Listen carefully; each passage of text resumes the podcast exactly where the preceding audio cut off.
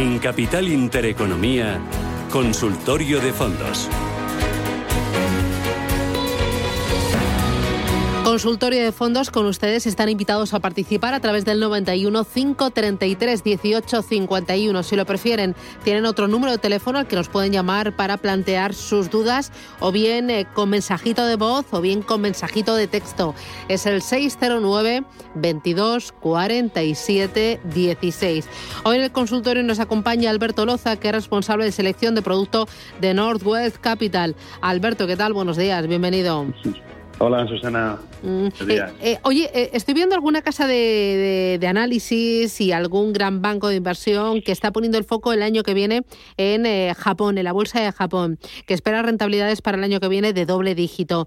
Mm, ¿Cómo veis Japón para, para el año 2022? Bueno, a ver, Japón es la eterna novia, que siempre nos, nos parece que nos ilusiona muchísimo y luego nos, todos los, no, todos los años, pero muchas veces no acaba cumpliendo eh, las previsiones que teníamos con ellos, ¿no? Dicho eso, es verdad que el aspecto es positivo, ¿no? Su economía está más o menos bien, las valoraciones son más razonables, está creciendo el consumo interno, siguen exportando. Puede ser un, año razonable para Japón, pero tampoco pensamos que debería ser una parte core de una estrategia. ¿no? Eh, podría, por una mm. parte, estar presente en los fondos globales, pues intentar buscar fondos globales que tengan algo de exposición a Japón, y luego, bueno, pues se puede tener alguna pequeña exposición a Japón, incluso también en un sector que parece bastante interesante últimamente, que es el de las small mid caps japonesas. ¿no? Bueno, eh, mm. se puede tener alguna cierta exposición. Bueno, a nosotros nos gusta el fondo de Banco de Luxemburgo, nos gusta el fondo de GAM, hay un par de ellos que nos parecen interesantes para ese acercamiento.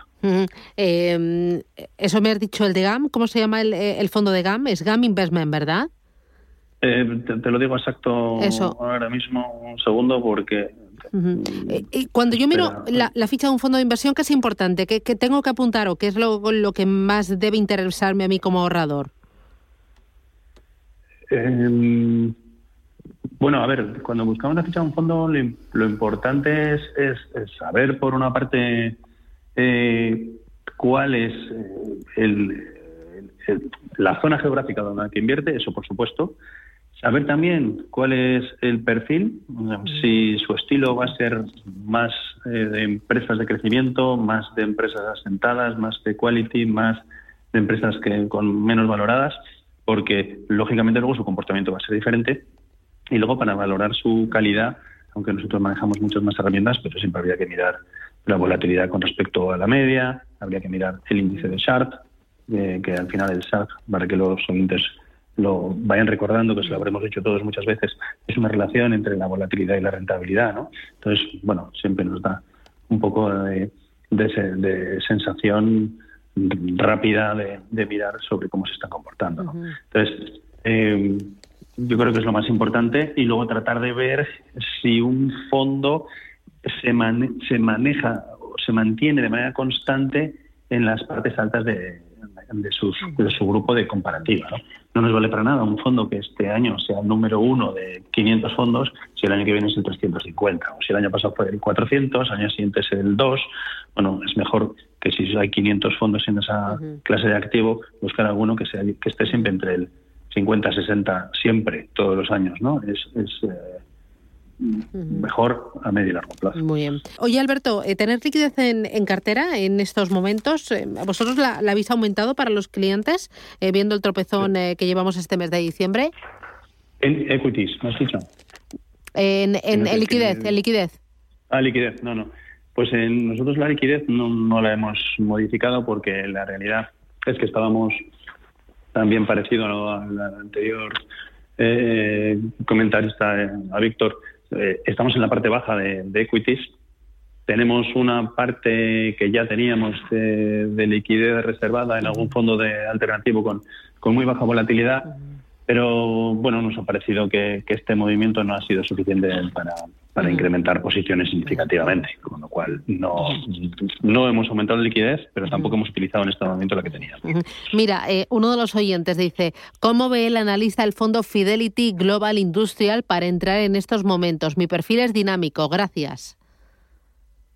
Eh, bueno, eh, aparte de que sea un perfil dinámico, entiendo que le, entrará por el resto de la cartera eh, que tenga distribuida. es un fondo pues que no engaña. Al final, este fondo lo que tiene es una parte importante en, un peso más importante que el habitual en empresas industriales. Las empresas industriales van a mejorar, bueno, está haciendo un buen año, ¿eh? pero van a ir todavía mejor si la recuperación económica se, se extiende más y, llega a más sitios que a los que está llegando ahora.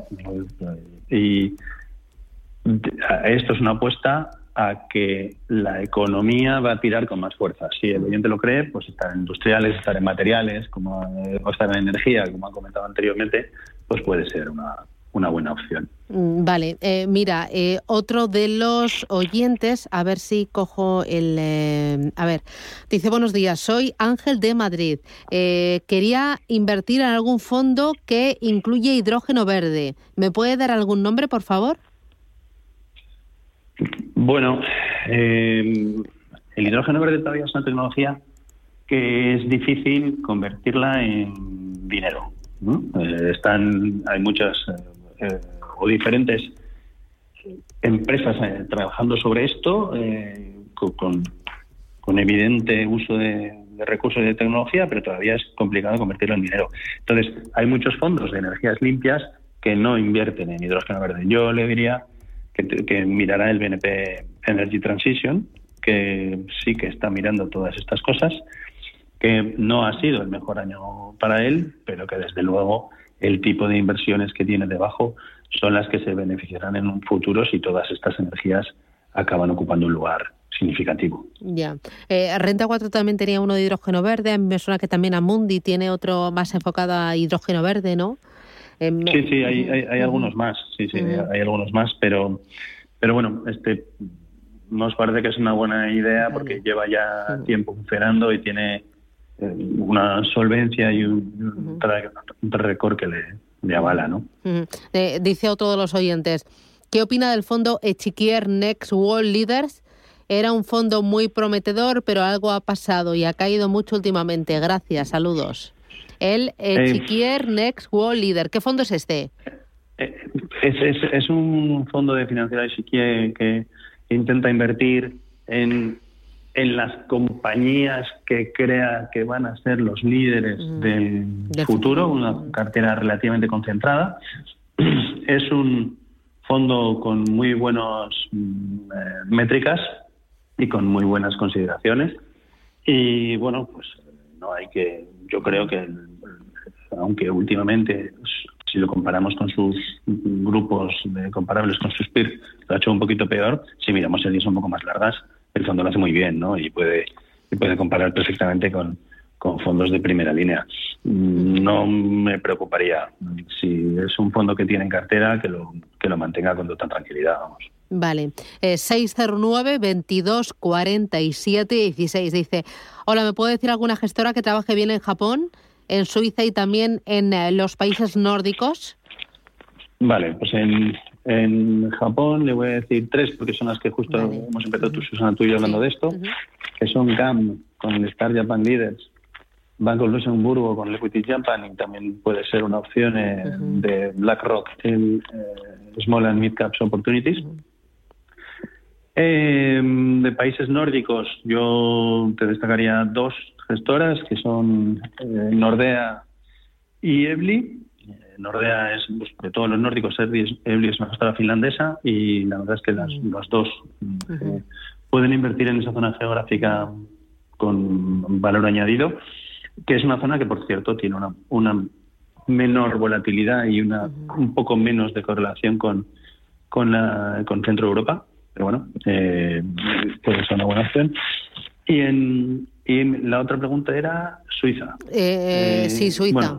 En Suiza hay algún fondo de Mirabeau y alguno de VS que nos parece que, funcionan bien, pero invertir en Suiza nos gusta menos porque muchas veces Suiza es la es la, eh, donde están situadas las multinacionales pero realmente invertir en Suiza no estamos invirtiendo en compañía en la economía suiza. Estamos, son, las sedes de, de Nestlé o de grandes farmacéuticas y bueno, realmente es difícil para invertir en economía suiza, deberíamos invertir en algún eh, small mid cap, que ya es muy difícil encontrarlos. Vale. Eh, mira, ese mismo oyente me dice, ¿me podría decir también gestoras que trabajen bien el sector de salud? Bueno, pues en el sector de salud eh, hay bastantes. A nosotros nos gusta el enfoque que tiene actualmente eh, Janus Henderson. Nos parece que tiene ahí uno que mezcla salud con bio. Y, bueno, es el que de los muchos que hemos analizado más nos convence. Y yo le diría eso, el, el, de Janus Henderson, que le digo el nombre exacto. Eh, luego hay otra gestora, ¿no? Que se llama Bellevue, ¿no? Que también está especializada en temas de salud, ¿no?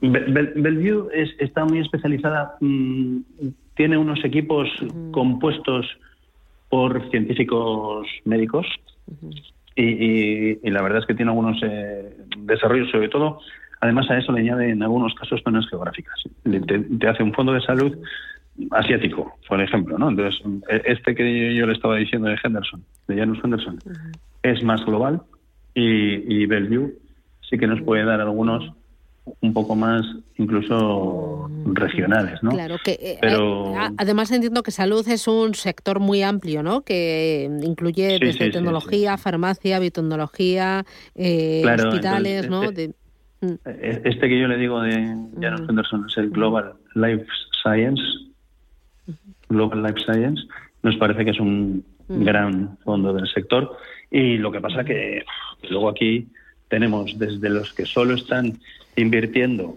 como los fondos de oncología, que nos puede sonar de Candriam, ¿no? Eh, en, una materia muy específica, hasta fondos que solo son de, de, de, farmacéuticas mm. clásicas, hasta fondos que solo están en investigación, en empresas muy punteras de investigación. Por eso el Life Science nos gusta, porque mezcla un poco de healthcare con science, science de salud. Y bueno, pues es un, es un mix que luego lo que pasa es que hablando con el cliente, si hay sectores que ya los tienen cubiertos, igual necesitaría uno más específico. ¿no? Oye, eh, para terminar voy con una notita de voz que nos da tiempo. Buenos días, gracias por la ayuda que nos prestáis. Quería preguntarle al analista qué opina de seguir manteniendo el Invesco Global Consumer Trend si lo tengo en pérdidas de aproximadamente un 20%. Si lo mantengo, no tengo problemas de mantenerlo en el tiempo, pero claro, quiero ganar dinero. Gracias. Muy bien. ¿Qué dices? Bueno, que no ha sido el mejor momento para Global Consumer Trends, pero es un fondo de consumo em, excelente. Nosotros en este momento no lo tenemos en las carteras porque tenemos otro, otros, otros enfoques, pero sí creo que sí es un fondo que lo tiene, que no presenta un peso excesivo y que unido al resto de su cartera está cómodo manteniéndolo, mm, yo no lo desearía en estos momentos, desde luego. Mm, a no sé que tenga una urgencia por algo, yo no lo desearía. Eh, pues, puede ser, eh, si la economía mejora un poco, uno en el 2022, pues bueno para este fondo. Muy bien, pues em, Alberto Loza, responsable de selección de productos de Northwest Capital. Gracias por los consejos y gracias por la formación. Cuídate mucho y nos vemos la semana que viene. Hasta pronto, gracias. Hasta pronto, Susana. Y nos acercamos a las 11 de la mañana. Esto es Radio Intereconomía, Capital Intereconomía, Boletín Informativo y regresamos. Tenemos Desayunos Capital y ese espacio al que mimamos tanto y nos encanta, que es el eh, dedicado a la tecnología, a la transición energética y todo a través del nitrógeno verde. Se lo contamos a partir de las 11 aquí en Capital Intereconomía.